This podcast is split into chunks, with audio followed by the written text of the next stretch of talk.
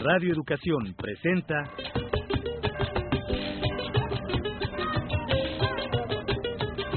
Encuentro con el Son.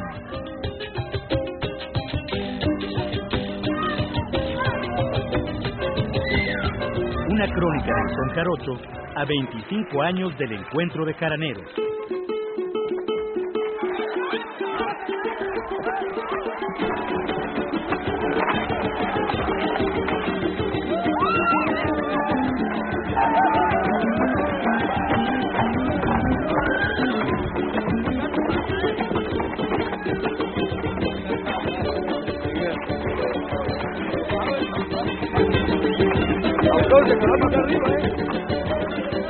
Amigos y amigas que nos escuchan, les doy la más cordial bienvenida a este programa Crónica del Son Jarocho a 25 años del encuentro de jaraneros. Mi nombre es José Ángel Domínguez y me da muchísimo gusto acompañarlos en esta ocasión. Y me acompaña, como siempre, el doctor Ricardo Pérez Monfort para platicar sobre esta fiesta cultural. En el programa pasado habíamos platicado de algunos personajes muy importantes que conocimos desde que inició el encuentro de jaraneros en Tlacotalpan. Hoy hablaremos más y quiero comentarles que esta información la hemos tomado del libro Tlacotalpan, la Virgen de la Candelaria y los Sones de Ricardo Pérez Monfort, que está publicado por el Fondo de Cultura Económica y que se lo recomendamos ampliamente. Ya necesita otra reedición este librito, maestro. Hombre, pues muchas gracias por volver a empezar con un cebollazo nuevamente. Muchas gracias, José Ángel. Y la verdad es que una de las pretensiones, por lo menos, de ese libro y, y, en buena medida también de esta serie de programas, es tratar de acercarnos ya no solamente al, em, al fandango o a los sones o al encuentro de jaraneros como tal, sino ya a las personalidades, a los personajes que hicieron y que han hecho y que siguen haciendo tanto el encuentro como la actividad fandanguera en esta mm, zona sur, podríamos decir, de el estado de Veracruz. Entonces, eh, para continuar, eh, sí me gustaría que iniciáramos con esta crónica que intenté hacer, o con parte de esta crónica que intenté hacer hace pues ya también unos, una buena cantidad de años, ¿no? que eh, retomó la experiencia de seis años de el encuentro de jaraneros, de ir a Tlacotalpan como a la meca del fandango y de la jaraneada, ¿no? Todos los años nos aprestábamos desde mediados de enero para mm, ya ponernos en el espíritu de lanzarnos al encuentro de jaraneros y de ese digamos de esa crónica de estos seis años surgen buena parte de estos textos. Eran ya como las doce y media de la noche.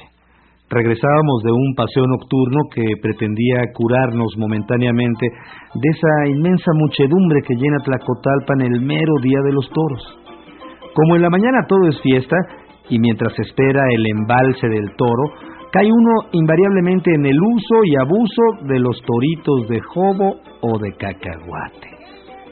La tarde nos recibió en medio de la feria y con el espíritu bastante mareado. Miles de familias con sus camisetas rojas se habían posesionado de un pueblo que en los días comunes y corrientes a duras penas es escenario de tres o cuatro almas que deambulan por sus calientes aceras. Ahora la multitud, con su sordo rumor, se apretaba entre cantinas y juegos, entre plazas y corredores, entre restaurantes y puestos de fritanga. Por eso decidimos salir a pasear por el río Papaloapan, a dar la vuelta en los esteros y admirar la puesta del sol. Después de entintarse multicolor el cielo, dilatando el brillo del agua en que navegábamos, la noche completó su oscuridad y perdimos el camino de regreso. En buscar un afluente que nos regresara a Tlacotalpan, se nos fueron varias horas. Cuando finalmente llegamos al muelle, el traquetear del zapateado se oía lejano, como si estuviera a punto de apagarse. Caminamos rumbo a la plaza y vimos mucha gente en las cantinas y poco público alrededor de la tarima. Nos enteramos de que don Neftalí ya estaba por ahí y que acababa de tocar para los bailadores en el tablado. Don Neftalí Rodríguez y sus hijos formaban el grupo Flor de Caña. Él era uno de los requintistas más completos de la cuenca. Además de su extraordinaria rapidez, poseía un interminable cúmulo de flores de requinto para cada son. Al tocar era un hombre de una sola pieza. Personaje parecía de piedra, que solamente movía sus dedos sobre la guitarrita, igual de oscura que su piel. Lo demás no se inmutaba. Y el sonido era preciso y limpio.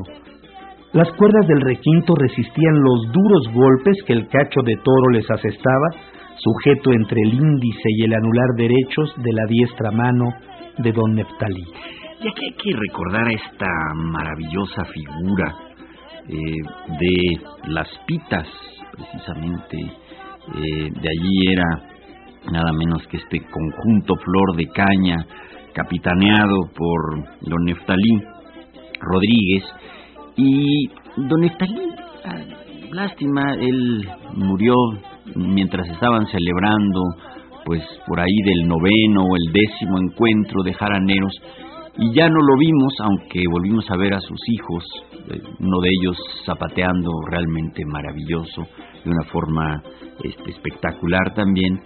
Pero Don Neftalí era como un personaje, como un gran apache, ¿verdad? Como un jefe apache, ¿no? Es un, un, hombre que prácticamente no cambiaba la expresión de su rostro, ¿no? Siempre estaba muy sereno, y erático. Exacto, ¿no? Pero uno veía cómo bailaban los dedos, ¿verdad? Sobre el diapasón del requinto y era realmente uno de los más importantes requintistas, más finos requintistas de la cuenca.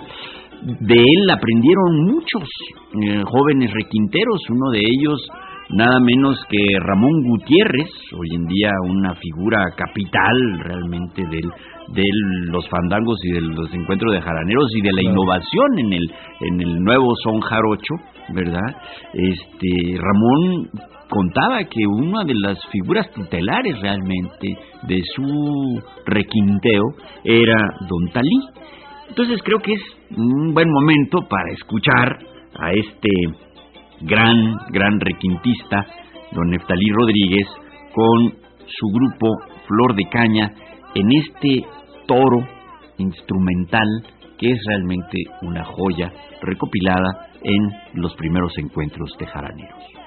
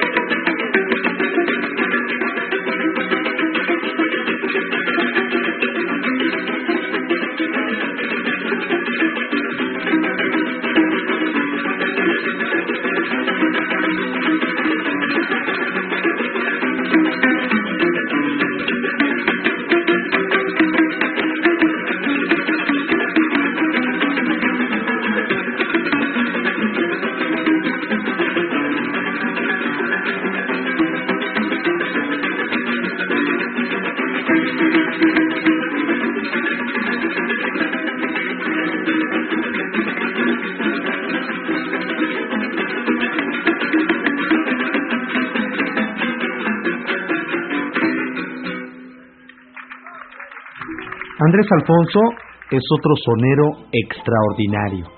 Con una larguísima historia de arpista, ha trabajado en toda clase de oficios para salir adelante. Fue una de las grandes vertientes en las que abrevó José Raúl Helmer para realizar sus estudios y grabaciones sobre música folclórica mexicana allá por las décadas de 1940 y 1950. Comúnmente, don Andrés llega al fandango con sus hijos, quienes lo acompañan cuando lo presentan como el solista figurón que es de la música jarocha, ¿verdad? También es un gran trovero y sabe tupirle con buen rasgueo a la jarana. Pero es el arpa su instrumento, y no solo la toca con enorme precisión y con un estilo característico por su bordado de notas graves, sino que también además las construye. Antiguamente ahuecaba un tronco de cedro para hacer la caja de resonancia y en las aristas le incrustaba trocitos de concha y madera fina. Hoy, algunas arpas de sonido sorprendente se hacen con un triplay doblado y con un brazo sin tornear. Aquí habría que hacer una pequeña acotación sobre el arpa jarocha que hoy en día se toca. Ya lo habíamos comentado en alguna ocasión anterior, el arpa tlacotelpeña, la original, era un arpa chiquita que no medía más de 60 centímetros de altura. Era un arpa que realmente se tocaba incluso sentado. La gente se sentaba y tocaba el arpa o se hincaba y tocaba. Se un butaquito. Un butaquito, exactamente, ¿no? De ahí viene precisamente el son y saca tu butaquito, cielito lindo y siéntate aquí. Claro. Este, e, era de ese tamaño. Pero fue precisamente en la década de los años 40, quizá a principios de los años 50, en que se adoptó el arpa del tamaño del arpa grande de Michoacán. De hecho, el, uno de los primeros que hace esto es Andrés Huesca, porque es un arpa bastante más sonora, tiene una caja mucho más grande y bueno, de hecho se puede tocar parado. Y esto es muy importante porque esto nos lo contaba el mismísimo Andrés Alfonso.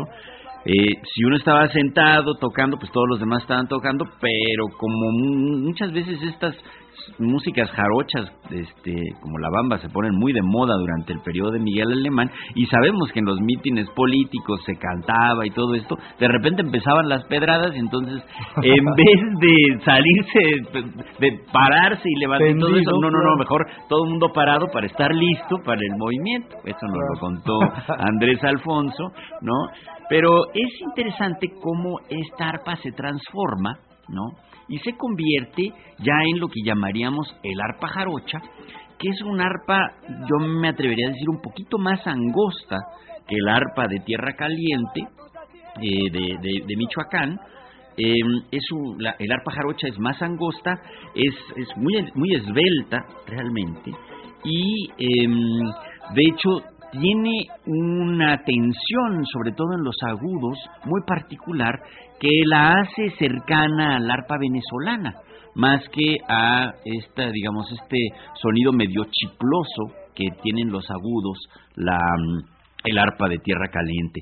los graves en el arpa de tierra caliente son mucho más pesados, mucho más fuertes, y en el arpa jarocha los graves no son tan contundentes como si el trino, ¿no?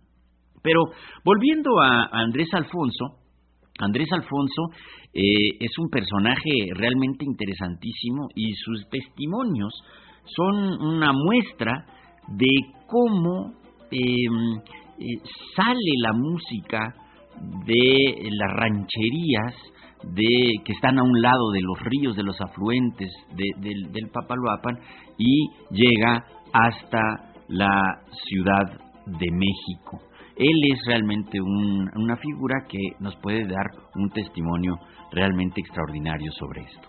Bueno, pues mi afición por la música, pues yo creo que este, pues me, aficionaron a la, ahora sí que a la de fuerza, ¿no? Porque resulta que mi papá era pues trabajador, pero era músico ya. Él ya tocaba, cantaba, era, fue uno de los mejores bailadores que hubo en su época y quizás ahorita a esta época no, no, no habríamos ninguno de los que bailamos o que bailábamos llegarle todavía a la calidad de él. Pues ya nací yo y nací con mi papá todo el tiempo tocando el requinto y las garanas siempre recién estaba determinada, venía de su trabajo, ya está toque, toque, toque, toque, toque. Y entonces siempre estaba oyéndolo ahí. Luego se ponía a tocar, llegaban los vecinos, la chamacada, muchachas y eso ahí a la casa, se ponían a bailar y a querer aprender y todo, con mi mamá, y mi mamá también les enseñaba. Entonces pues ahí fui yo aprendiendo, fui aprendiendo, fui aprendiendo. Mi papá era carpintero de Rivera y hacía de lo que había que hacer pescador y cazador, porque entonces el que tenía una escopeta pues ya, ya se sentía casi rico porque había tantos pájaros, tantas aves, que entonces este, pues ya cuando mi papá tuvo una escopeta ya yo comí más, ¿no? Lo mismo cuando era pescador pues se comía mucho porque mucho pescado había de sobra, nomás que no había quien venderse. Entonces uno de todos modos había tanto que comer, pero era pobre de todos modos. Y entonces llegábamos a los, a los ranchos en las tardes, ya cuando era de tarde, ya en la noche no viajábamos a ningún lado, ya sacaba el requinto, los nos invitaban a cenar a los ranchos, ya sacaba el requinto mi papá, llevaba una jaranita chiquitita, así que compré en 50 centavos, me acuerdo, se lo robé del cajón a mi papá y le dije que me la, que me la habían regalado. Y era otro tío que me había dado la jaranita. Y con esa jaranita salíamos los dos y duro y así nos esperaba, todo el mundo quería que quedáramos a dormir en su, en su rancho para estar tocando en la noche y a cantar y a bailar. Así era la, fue la cosa como yo me inicié tocando también. Bueno, y como ejemplo de este gran arpista que es Andrés Alfonso, vamos a escucharlo a él solo, con su arpa y su voz, en este balajú que se recopiló y se grabó en uno de los primeros encuentros de jaraneros en Tlacotalpa.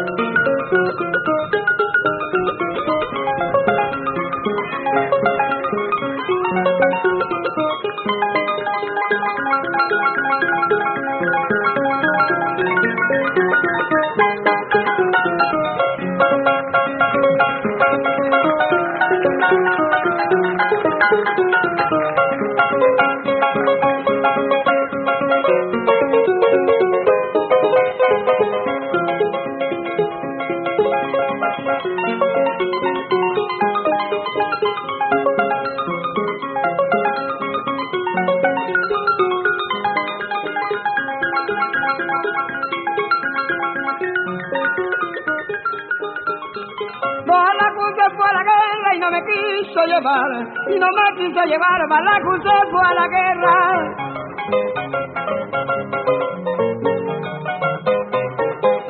Le dijo a su compañero, hombre, vamos a navegar, a ver quién llega primero al otro lado del mar.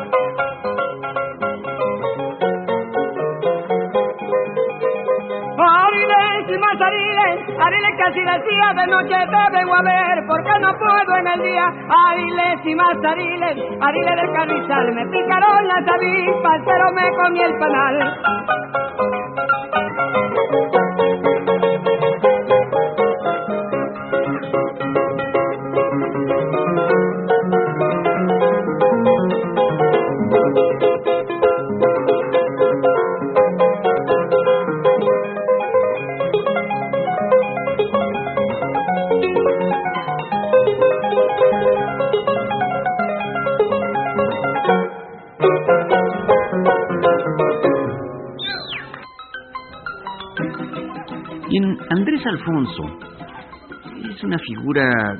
Tan importante que no solamente, como ya nos lo pudo decir en su propio testimonio, ha eh, tenido influencia muy marcada en nuevas generaciones, incluso en cómo se em, populariza y también hasta en cómo se comercializa el son jarocho en determinado momento, pero más que eh, en ese sentido, me gustaría llamar la atención sobre cómo don Andrés ha logrado que em, figuras jóvenes o nuevas em, se incorporen al son jarocho y además lo hagan eh, figuras que normalmente no estaban eh, claramente incorporadas al fenómeno del fandango, que eran fundamentalmente las mujeres, las mujeres jóvenes, ¿no?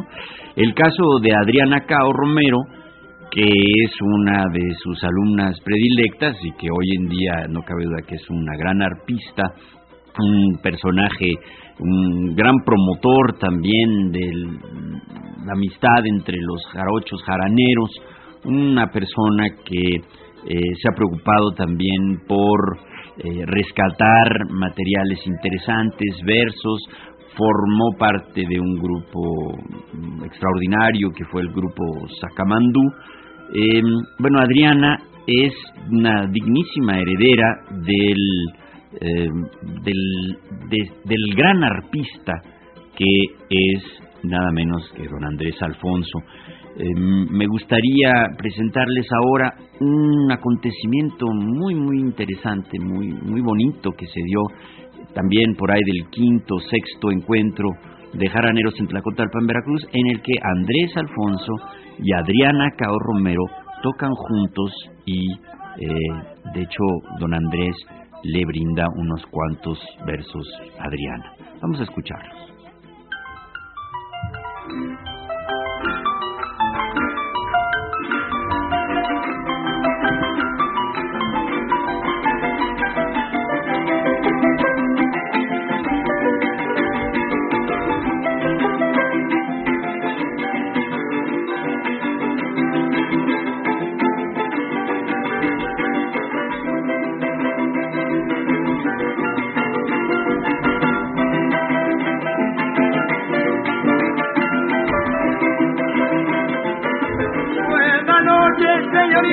Muy buenas noches, señores. Muy buenas noches, señores, señoras y señoritas.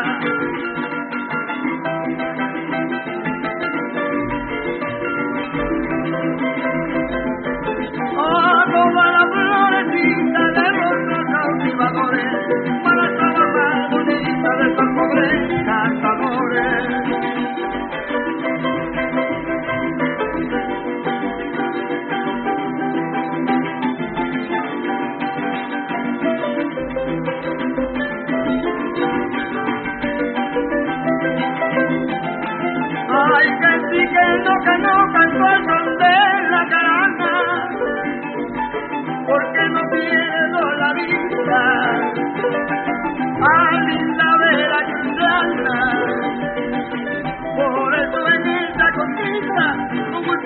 Fabiana porque eres linda y al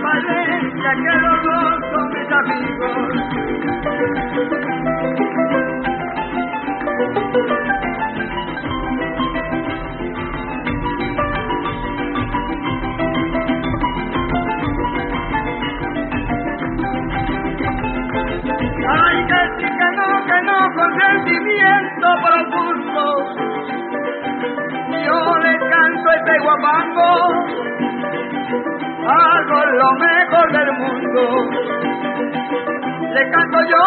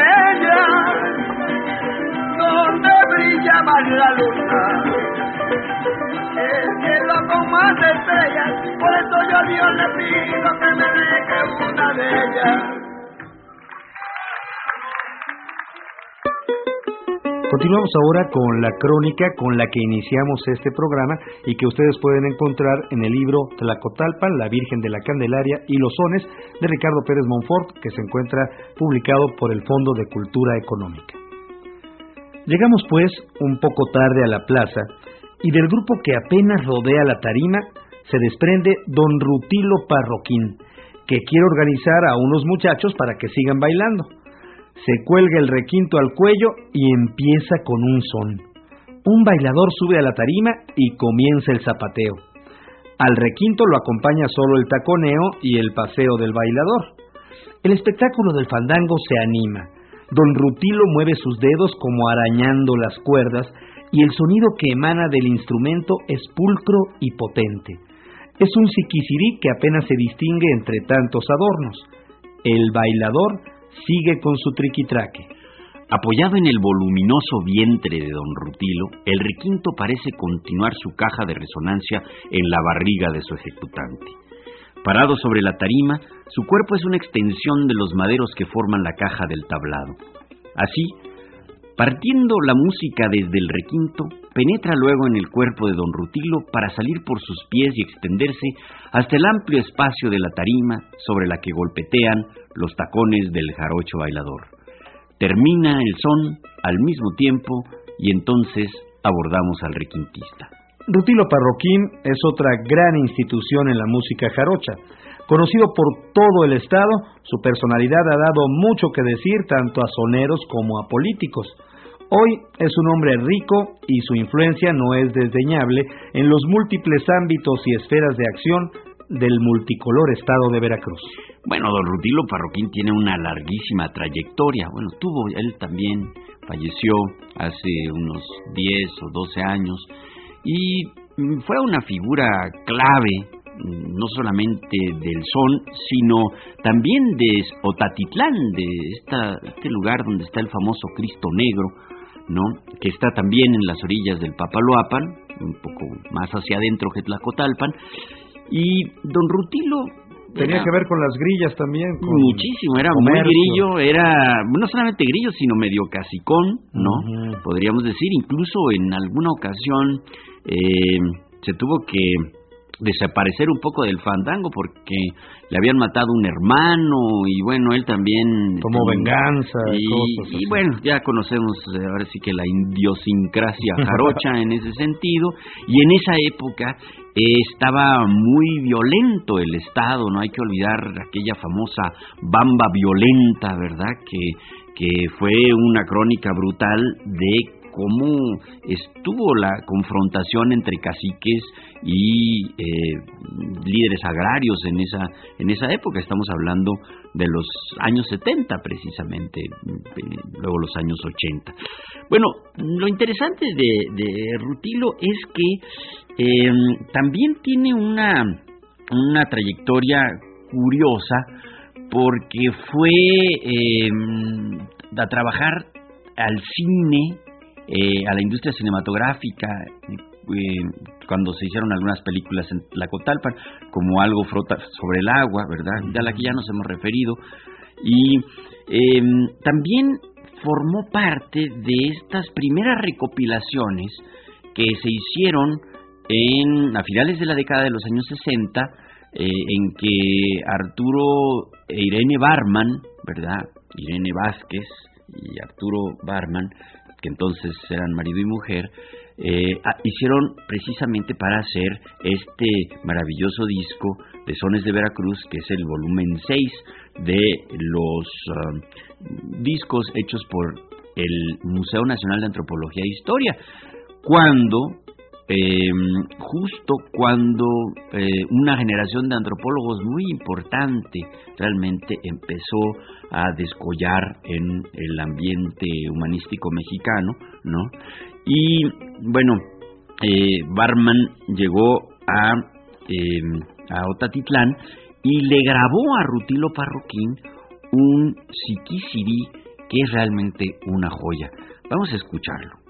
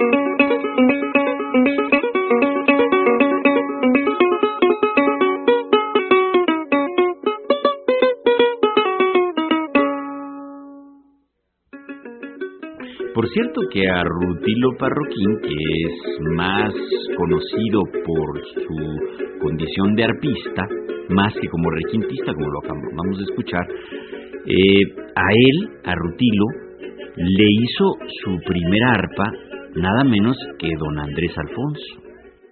Andrés Alfonso me hizo una arpa en aquellos tiempos en mil pesos, cuando era Manuel F. Rodríguez, tesorero general del Estado. Y entonces él me fui al Mocambo el día que se casó mi hermana, mi hermano. Y en las playas de Mocambo estaba un señor tirando las gaviotas con pistola. Y mi hermano el mayor, que era un campeón de tiro, vio que no tumbaba nadie. Señor, perdone usted, Pedro Infante. ¿eh? Sí, como no, dice. Me pediste su pistola. Y agarró Pedro Infante y le prestó la pistola a mi hermano. Y le tumbó tres gaviotas cuando se quedan así paradas en el aire. Y se quedó admirado Pedro Infante de mi hermano.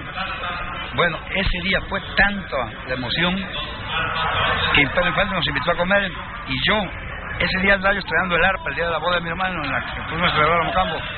Entonces, con la emoción que tenía yo agarré el arpa sin haberla tocado nunca, y improvisé el primer verso de mi vida que le dije, si me permiten que cante con gusto, extiendo la mano, aunque mi voz no es sonante, y saludo como hermano al amigo Pedro Infante, mejor actor mexicano. Y me dice, oye, Rutilo, qué bonito verso.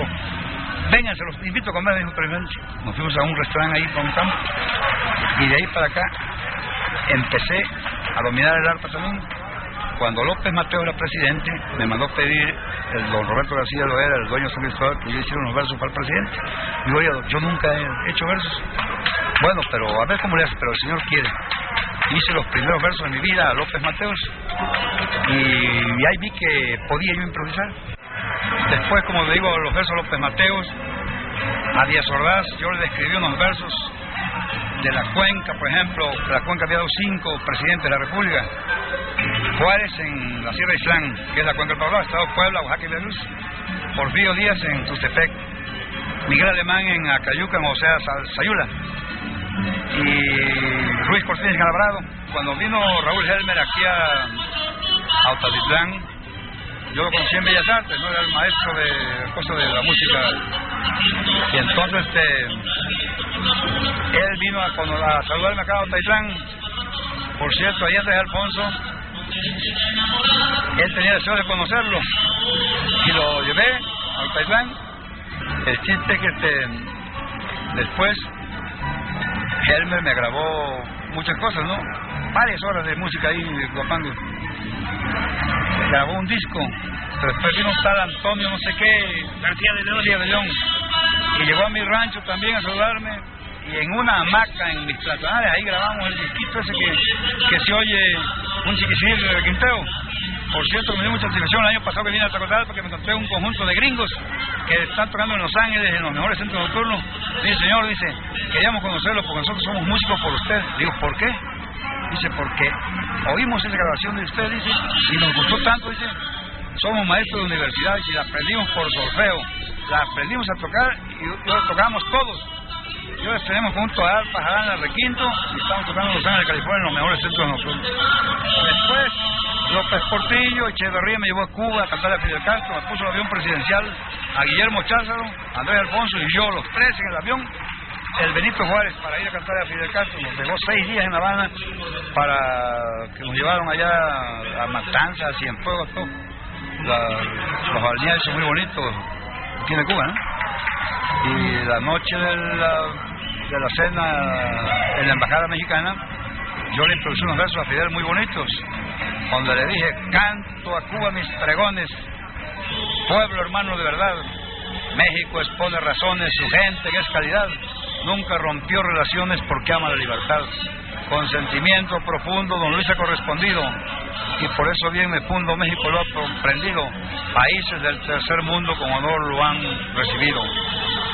La Habana es lo más bonito que hasta ahorita he conocido. Aquí dejo un amorcito que a mí me ha correspondido. Por Dios no me voy solito de la cruz en olvido. El pueblo veracruzano le quiere dar a saber, por eso le canto fano para darle a comprender. Tuspan de Rodríguez Cano, pueblo que acogió a Fidel, al jefe de la nación que al mundo pone la muestra, y Fidel con gran razón nos tiene su mano diestra, formó su revolución allá en la Sierra Maestra. Ya lo ha dicho Echeverría ya en su palabra diaria, tanto con galantería a una mujer necesaria para de Santa María, heroína revolucionaria, al cantar el cascabel en este precioso día, hoy que me encuentro con él canto con galantería, que las barbas de Cividel le hacen falta Echeverría. Canto a Cuba por aquí donde nada se compare, le canto con frenesí que en mi nota declare, solo comparo a Martí con el gran Benito Juárez.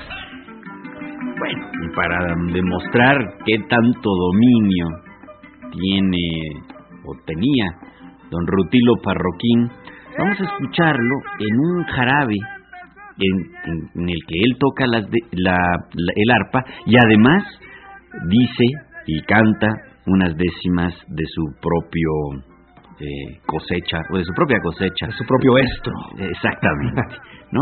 Vamos a escucharlo así a Rutilo Parroquín y a sus acompañantes en un jarabe con décimas grabado en también uno de los encuentros número 6, número 7 de la Cotalpan, Veracruz, estos encuentros de jaraneros.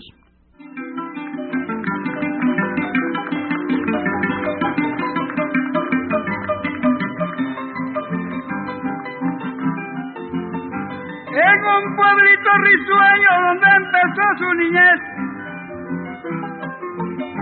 Nunca imaginó tal vez que se llegara aquel sueño. Que un niño tracón salteño se lanzara a la aventura y llegando con locura fuera en el mundo grandioso. Hoy el hombre más famoso que es corazón y ternura.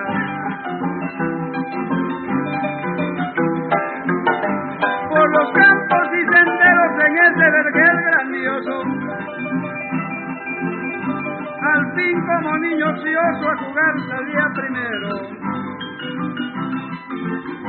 Y su mamá con esmero le decía hoy no te escapas, su orgullo era el papaluapan adornado de palmeras que engalana las riberas del hermoso Tlacotalpan. sencillo,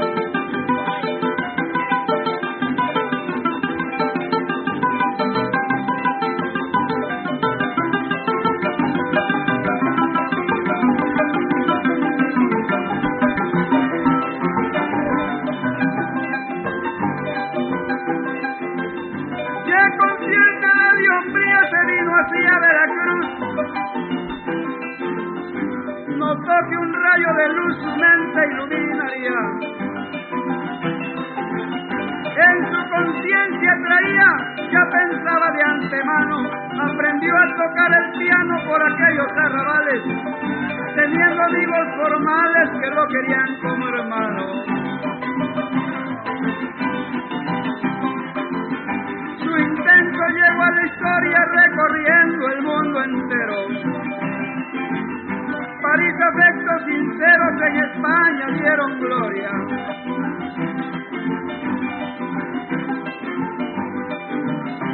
Italia con voz notoria aclamaba su grandeza, Alemania con firmeza, China, Japón, Inglaterra, todos pusieron sus tierras, sus pies por su destreza. Cumplida ya su misión para tierras mexicanas toda su conciencia humana que dio gloria a la nación. ¿Cuál fue su satisfacción? Su dicha, su desvarío. Él pensaba en el hastío, queriendo encontrar su amor. Se acabó su dolor casándose con Rocío.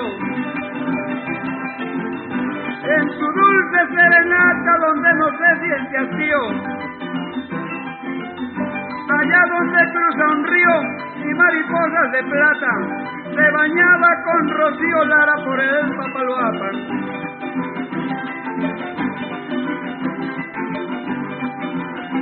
Quien al mundo le cantara viste cuna en que metiera, que en sus senos se arrullara y la paz en que naciera el poeta Agustín Lara que es orgullo en esta tierra.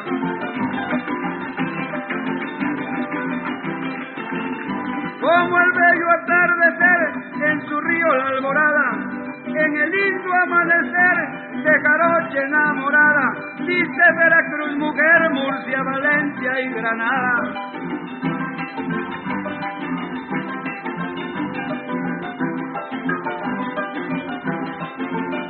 Eres perla majestuosa que te arrulla el papaluapa, soñador talpan. Los afluentes de tu río retratando tu silueta, tus calles del caserío en esas tardes tan quietas, de cachirulo y peineta caminando hacia el fandango, y oye el alma y siempre inquieta la hembra corre al guapango.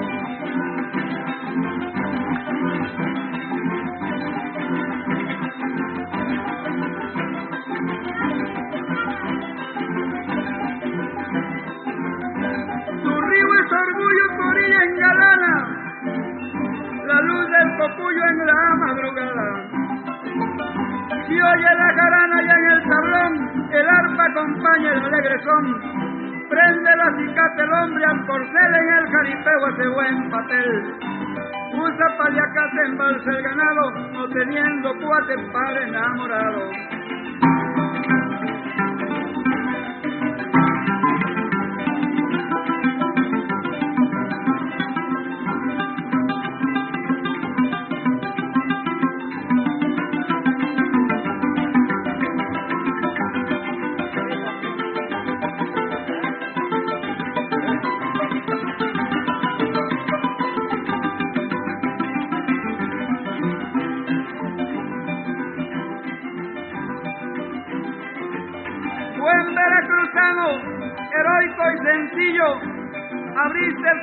Con hombres humanos, dice a Cayetano también a Gonzalo, a don Adelino y Josefa Morillo.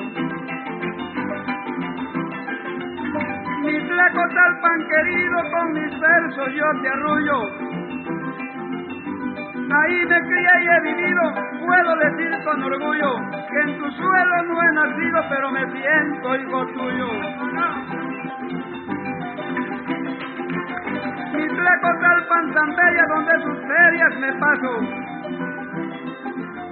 Mujeres hay como estrellas, tienen tan lindos ojos. Voy a hacerme de una de ellas para dormirle en mis brazos.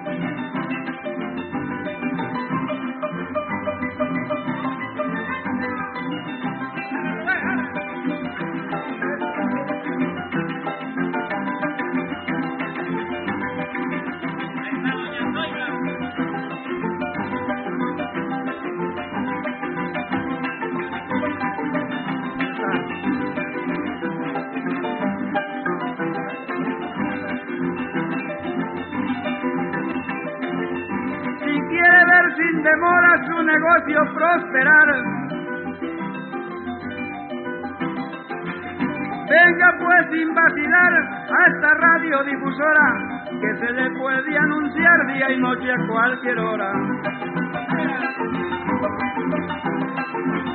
Ahí Rubén.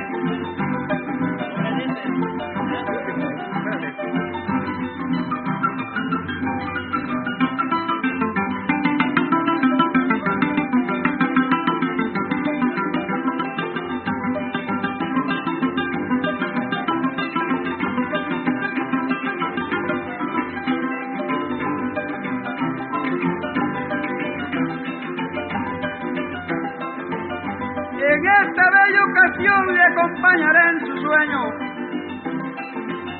Le canto de corazón con carácter al dueño, hasta Radio Educación en Solar Tlacotalpeño.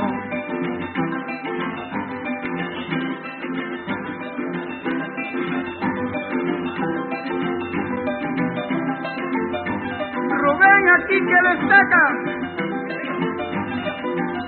al Rubén donde destaca yo sin perderte de vista.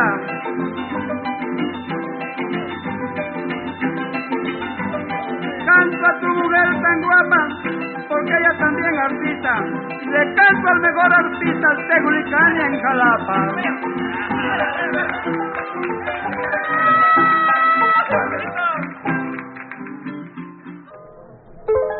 Amigos y amigas, así como hay figuras señeras del fandango que lo han cultivado a lo largo de muchos años y tienen un prestigio muy bien ganado en la tarima, en el rasgueo o en la versada, también hay figuras a las que se les hizo y se les ha hecho, digámoslo así, poco caso.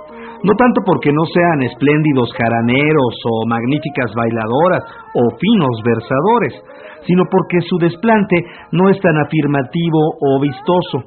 Más bien se trata de figuras discretas que a la hora del fandango no se amilanan ni se sienten desplazadas, sino todo lo contrario, afirman su resiedumbre y su talento en su inmersión precisa y bien plantada en jarana, verso y en zapateado. Bueno, este es un caso que puede ser atribuido no solamente a los jarochos, ¿verdad? Esto sucede en todas partes del mundo, ¿no?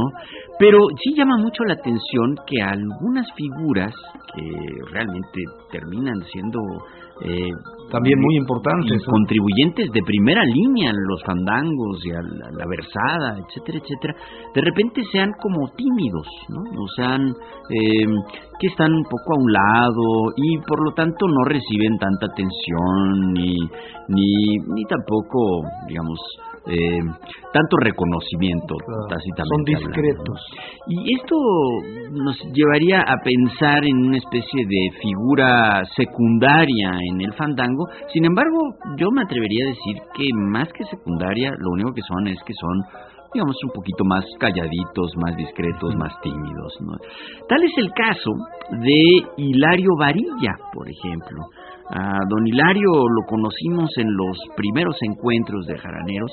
Era un personaje realmente sensacional, ¿no? que tenía una jarana eh, hecha por él mismo, nos explicaba exactamente cómo se hacía, y le había puesto una moneda en el centro de la caja, una moneda de plata en el centro de la caja, de tal manera que uno eh, se asomaba por la boca del, de, la caja del, de, la jarana, ¿no? Y veía esto brillar ahí, la moneda realmente sensacional, y él decía que era para que eh, realmente sonara mejor la jarana, de hecho. Entonces, bueno, don Hilario, a él lo conocimos en casa de otro personaje muy interesante, Tlacotalpeño, que de repente se aparece desde luego en los encuentros y en los fandangos, que es un pintor que es una persona extraordinaria realmente, porque las primeras veces que empezamos a llegar al encuentro de Jaranero se nos acercaba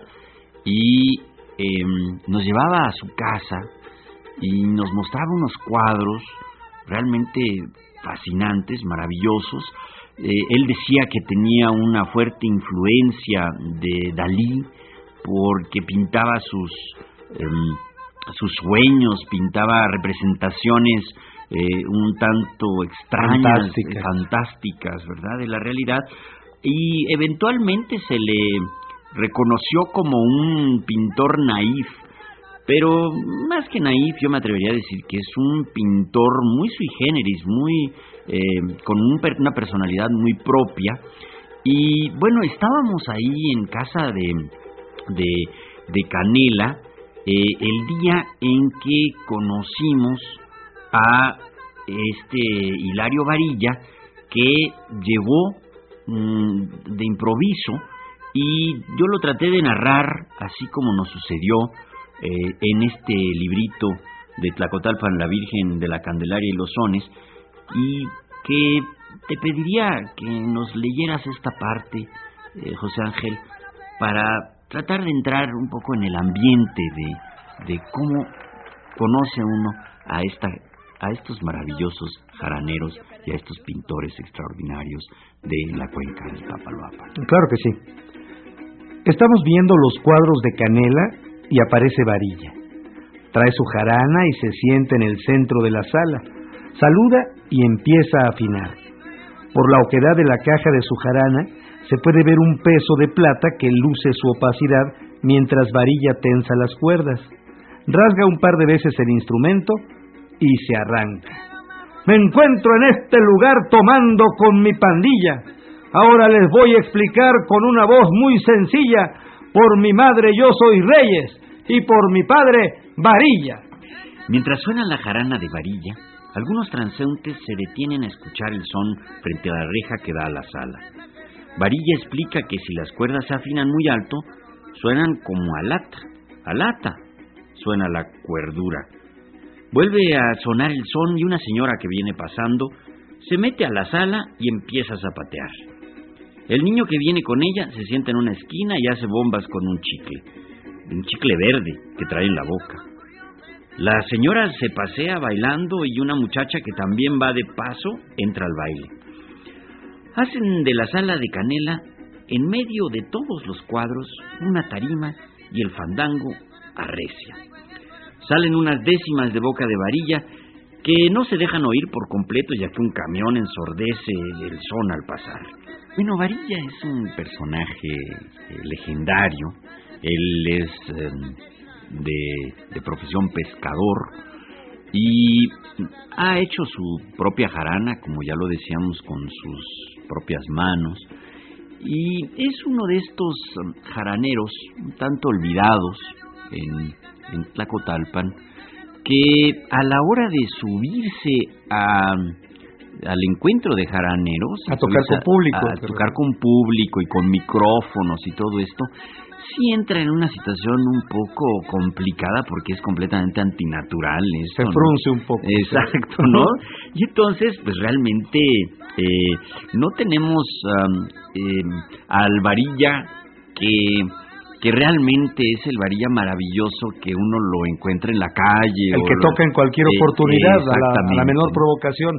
Sin embargo, sí tenemos una interpretación hecha por varilla que es a mí me gusta mucho, es, muy bonita, y es un pájaro Q en el que él muestra su gran, gran talento para rasgar esta jarana que él mismo hizo y también cómo canta los sones de una manera muy poco convencional. Van a escuchar cómo eh, toca un poco fuera de ritmo de pronto, aunque respetando muy claramente los compases, ¿no? Y además eh, eh, improvisando versos con un tono muy agudo, vamos a escuchar a Varilla en este pájaro Q, que si mal no recuerdo, se grabó en alguno de los primeros, si no en el segundo o en el tercero de los encuentros de jaraneros allá a principios de la década de los años 80. Vamos a escucharlo.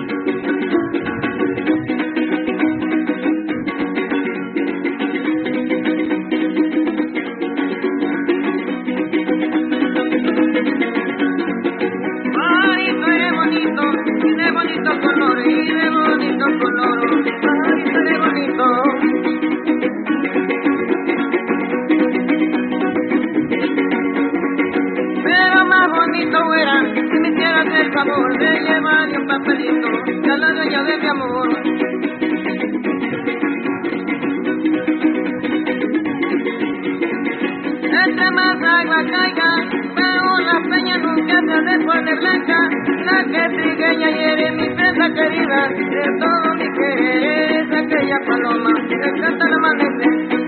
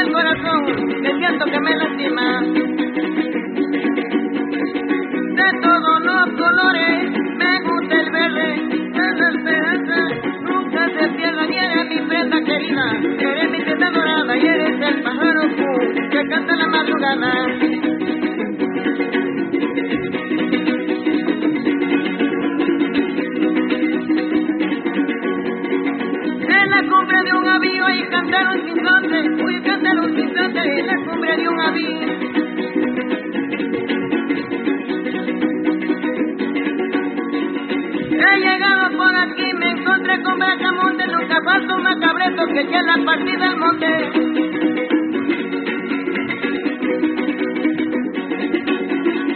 Para cuando me muera, pido la urna, hay que me la habitan.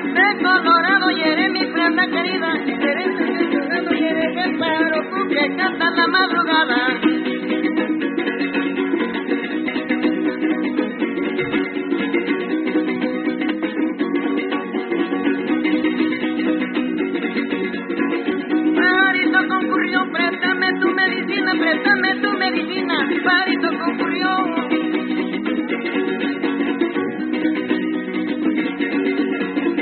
Para sacarme la espina que traigo en el corazón, que traigo en el corazón, me siento que me lastima.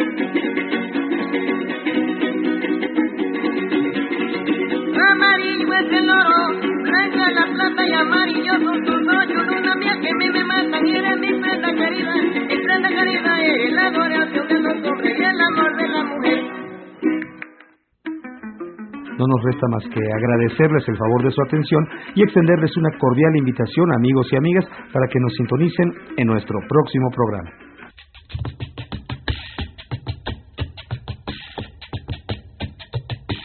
Radio Educación presentó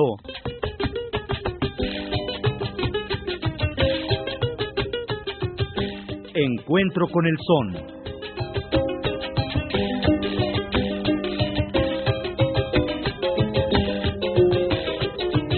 Una crónica del son jarocho a 25 años del encuentro de jaraneros.